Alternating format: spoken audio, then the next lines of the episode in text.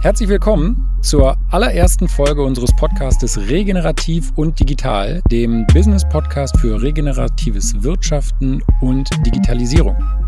Ich bin Sebastian und mir gegenüber, zumindest virtuell, sitzt mein Kollege David. Und ja, schon sind wir mittendrin in unserer Teaser-Folge. Ich weiß nicht, wie es dir geht, David. Ich bin freudig angespannt und ein bisschen aufgeregt. Ja, das kann ich echt auch nur unterstreichen. Ich meine, wir arbeiten ja jetzt auch schon wirklich lange auf diesen Podcast hin, ja, mehr oder weniger schon seit meinem Start bei ACB Studio. Und genau, wir wollten euch in dieser Teaser-Folge einfach einmal mitnehmen und darüber sprechen, worum es überhaupt in diesem Podcast hier geht, wer zu Gast sein wird und euch einfach ein bisschen Kontext dazu geben, warum es diesen Podcast auch überhaupt gibt.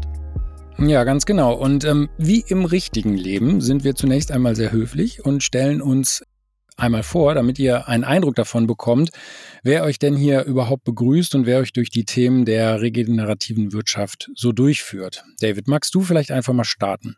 Sehr gerne. Mein Name ist David, ich bin 33 Jahre alt und werde bald Vater. Das heißt, äh, es kann auch dazu kommen, dass in Zukunft Sebastian mal die ein oder andere Folge alleine macht. Aber ich glaube, das äh, kriegen wir dann schon sehr gut hin.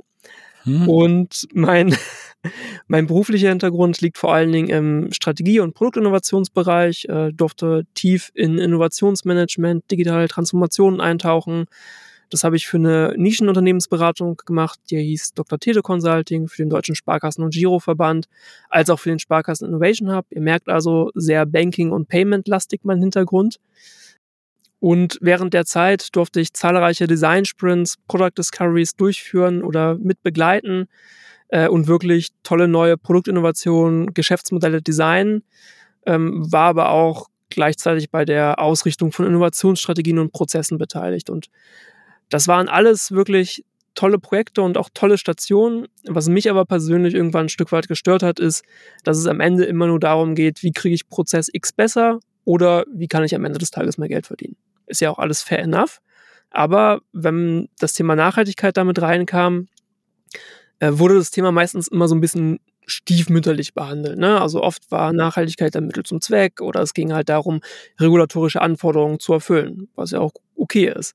Ich glaube aber, dass Nachhaltigkeit viel mehr sein kann, als nur ethisch gesehen auch das Richtige zu tun, sondern dass es am Ende des Tages auch vor allen Dingen ein entscheidender Wettbewerbsvorteil ist, weil Unternehmen, die Nachhaltigkeit oder Regeneration wirklich als Kern ihrer Unternehmensstrategie betrachten, werden am Ende des Tages erfolgreicher sein. Davon bin ich überzeugt, weil dieser Weg ist einfach vorgegeben. Durch die Umwelt, durch Regulatorik, aber natürlich auch durch die Na äh, Marktnachfrage, die Kunden draußen haben. Aber Sebastian, ich denke mal, du ähm, siehst das ganz ähnlich wie ich, sonst hättest du ja wahrscheinlich ACB Studio nicht gegründet, oder? Aber vielleicht fang, fängst du auch erstmal ganz von vorne an.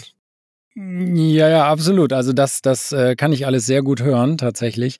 Und ähm, das eint uns an der Stelle auch. Ich bin äh, Sebastian und äh, 43 Jahre alt, äh, Vater von zwei Kindern, äh, geboren im schönen Rheinland, mittlerweile wohnhaft in Bremen.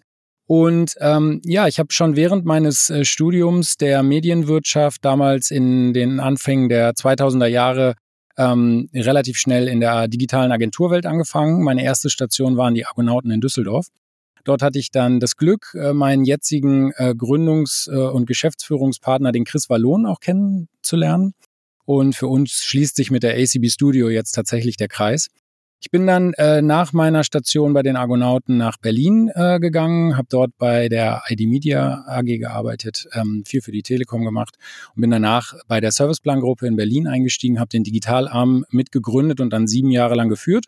Und in 2014 hat es mich dann einfach auch nochmal gekitzelt. Ich wollte mich zum einen nochmal so richtig selbstständig machen, wollte es selber nochmal wissen. Und zum anderen, ja, hatte ich genau das gleiche Störgefühl wie du, David.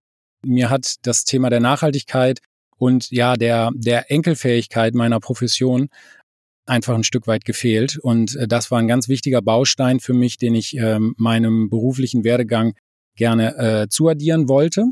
Und genau in dieser Situation bin ich dann dem lieben Chris wieder über den Weg gelaufen und wir haben uns dann nach und nach gegenseitig das Brett vorm Kopf weggenommen und haben uns aufgezeigt, wie groß die Schnittmenge zwischen dem, was wir gerne tun, nämlich digitale Produkte und Services entwickeln, ähm, UX-Strategien entwickeln und äh, ins Leben bringen und auf der anderen Seite aber eben auch unsere Haltung, die Nachhaltigkeit und ähm, das Grüne voranzubringen wie groß diese Schnittmenge ist. Und ähm, mit diesem Brett äh, vorm Kopf, äh, was dann nach und nach eben äh, abgebaut wurde, kam dann der Gründungsgedanke zur ACB Studio. Und ähm, ja, seitdem, ähm, das war dann Anfang 2022, ähm, entwickeln wir nun äh, schöne und schlanke und CO2-arme digitale Produkte und Services, und tun dies ähm, ja vor dem vor dem Hintergrund der planetaren Grenzen. Wir wahren diese planetaren Grenzen und dienen damit schlussendlich dann auch unserer Gesellschaft. Und das Schöne ist, dass uns der Purpose, den wir uns zu einem sehr frühen Zeitpunkt der Gründung äh, gemeinsam gegeben haben mit der kompletten Startaufstellung, eigentlich ja bis heute trägt und alle neuen Mitglieder der ACB-Familie diesen Purpose tatsächlich mit ausfüllen, weiterentwickeln und weitertragen. Richtig, aber jetzt fragt sich bestimmt der eine oder andere, okay, also warum ausgerechnet jetzt ein Podcast zum Thema regeneratives Wirtschaften und digitale Geschäftsmodelle? Und vor allen Dingen auch, warum wir beide? Ja, nach wie vor eine berechtigte Frage, ganz klar. Gleichzeitig ist die aber auch ähm, relativ schnell erklärt. Ähm, Ende letzten Jahres war es so, dass äh, Springer Gabler, der Wissenschafts- und Fachbuchverlag, auf uns zugekommen ist und uns ein Buch angeboten hat. Das Ganze kam über eine ehemalige Schulfreundin von mir, Mirjam Gavelek, die mittlerweile auch ähm, ein eigenes Startup gegründet hat, was sicherlich hier im Podcast auch nochmal äh, zum Interview eingeladen wird und ähm, die sich in diesem ganzen Bereich der Nachhaltigkeit und Digitalisierungsberatung tummelt mittlerweile. Und ähm, Mirjam hat uns eben mit Springer Gabler zusammengebracht, weil sich der Verlag schon relativ lange ein Buch wünschte zu eben genau diesem Themenkomplex, also der Nachhaltigkeit auf der einen Seite und dem Thema der Digitalisierung auf der anderen Seite. Und als wir dort in die Gespräche gegangen sind, haben wir für uns festgestellt, dass das Thema zwar nach wie vor relevant ist, wir aber tatsächlich schon entscheidende Schritte weiter sind und das Thema Nachhaltigkeit sehr gerne eben durch den Begriff der regenerativen Wirtschaft ersetzen wollten. Und so sind wir eben zu diesem Punkt gekommen, dass wir gesagt haben, wir ziehen das Thema noch breiter auf, wir beleuchten die Schnittmenge zwischen Digitalisierung und Nachhaltigkeit, tun dies aber eben vor dem Kontext der regenerativen Wirtschaft. Und so sind wir zu diesem Arbeitstitel und diesem Buchprojekt gekommen und in diesem Kontext bewegen wir uns gerade.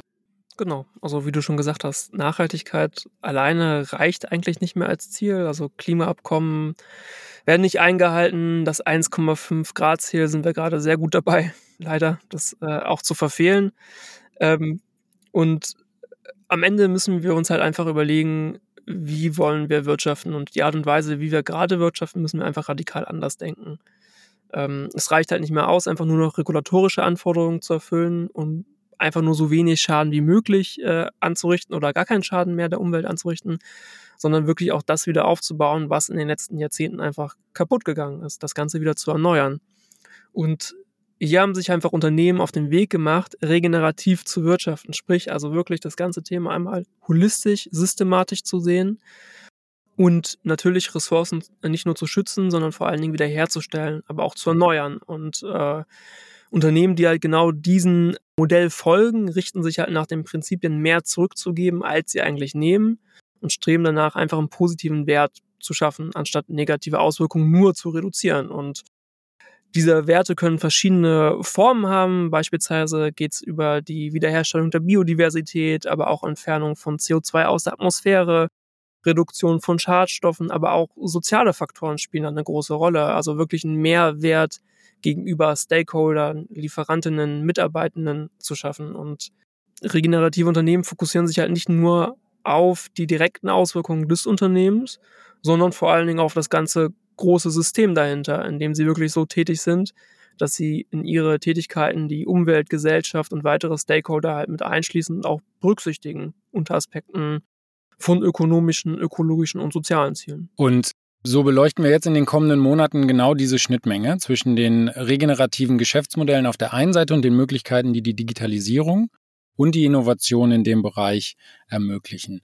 Das Ganze läuft bei Springer Gabler unter dem Begriff des praxisorientierten Handbuchs. Das heißt, neben einem theoretischen Unterbau, einer theoretischen Einleitung, kommt es dann ganz entscheidend darauf an, möglichst viele Best Practices aus der Wirtschaft zu Wort kommen zu lassen, zu analysieren und dort mit einfließen zu lassen.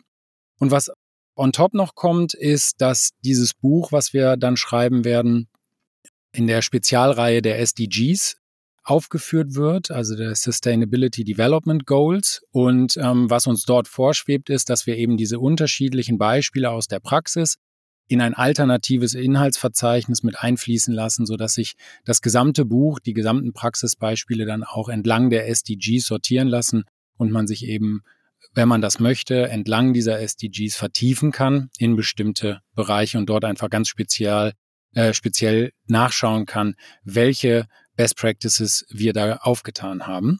Grundsätzlich muss man sagen, dass diese Praxisorientierung, die uns da auferlegt wird durch das Format an sich, ähm, eigentlich unserer eigenen äh, Arbeitsweise ja super nahe kommt. Wir sind beides Menschen aus der Praxis. Unsere gesamte Company ist darauf ausgerichtet, das, was wir uns strategisch überlegen, dann irgendwann auch umzusetzen und äh, dann wirklich ins, ins Leben zu bringen.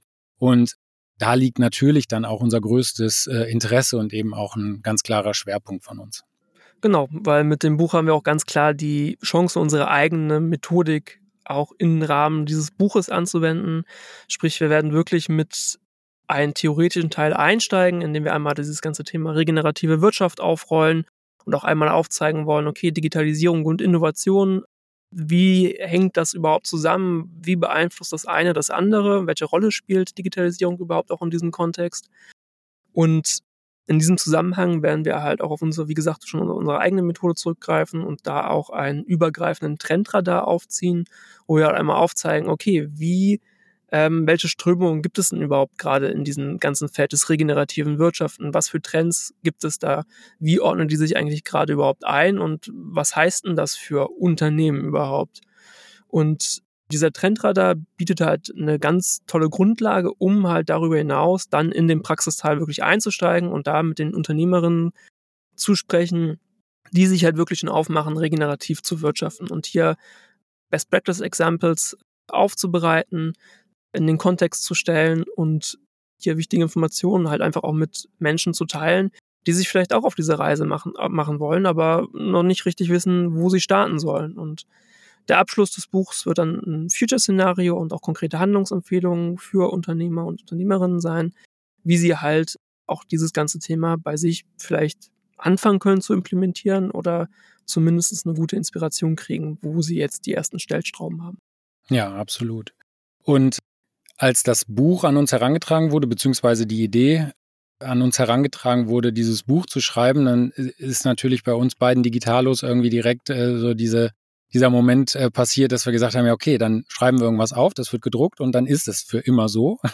Oder wir warten bis zur nächsten Auflage und im Zweifel haben sich die Dinge dann selber schon überholt über die Phase des Lektorats etc. pp. Und genau aus dem Grund sind wir dann relativ schnell bei diesem Gedanken gewesen, wie können wir die Inhalte des Buches, die wir ähm, zusammentragen, eben dann digital verlängern? Wie können wir ein kleines Inhalteuniversum, ein Content-Universum um diese Buchidee herum spinnen, sodass ähm, wir eben die beiden Themen Regeneration und Digitales eben auch über die Arbeit an dem Buch hinaus weiter vorantreiben und äh, eben nicht mit der Zäsur des Buchdrucks dann entsprechend stoppen. Und ohne jetzt direkt zu viel zu verraten, auf der einen Seite aber auch, um jetzt hier nicht zu ausufernd alles vorzustellen, wir werden in den kommenden Wochen eine, eine kleine buchbegleitende Webseite launchen, wo eben der besagte Trendradar, den David eben vorgestellt hat, dann zu finden sein wird, der sich dort auch regelmäßig weiterentwickelt und ähm, ne, der im Grunde uns die gesamte Zeit über begleiten wird.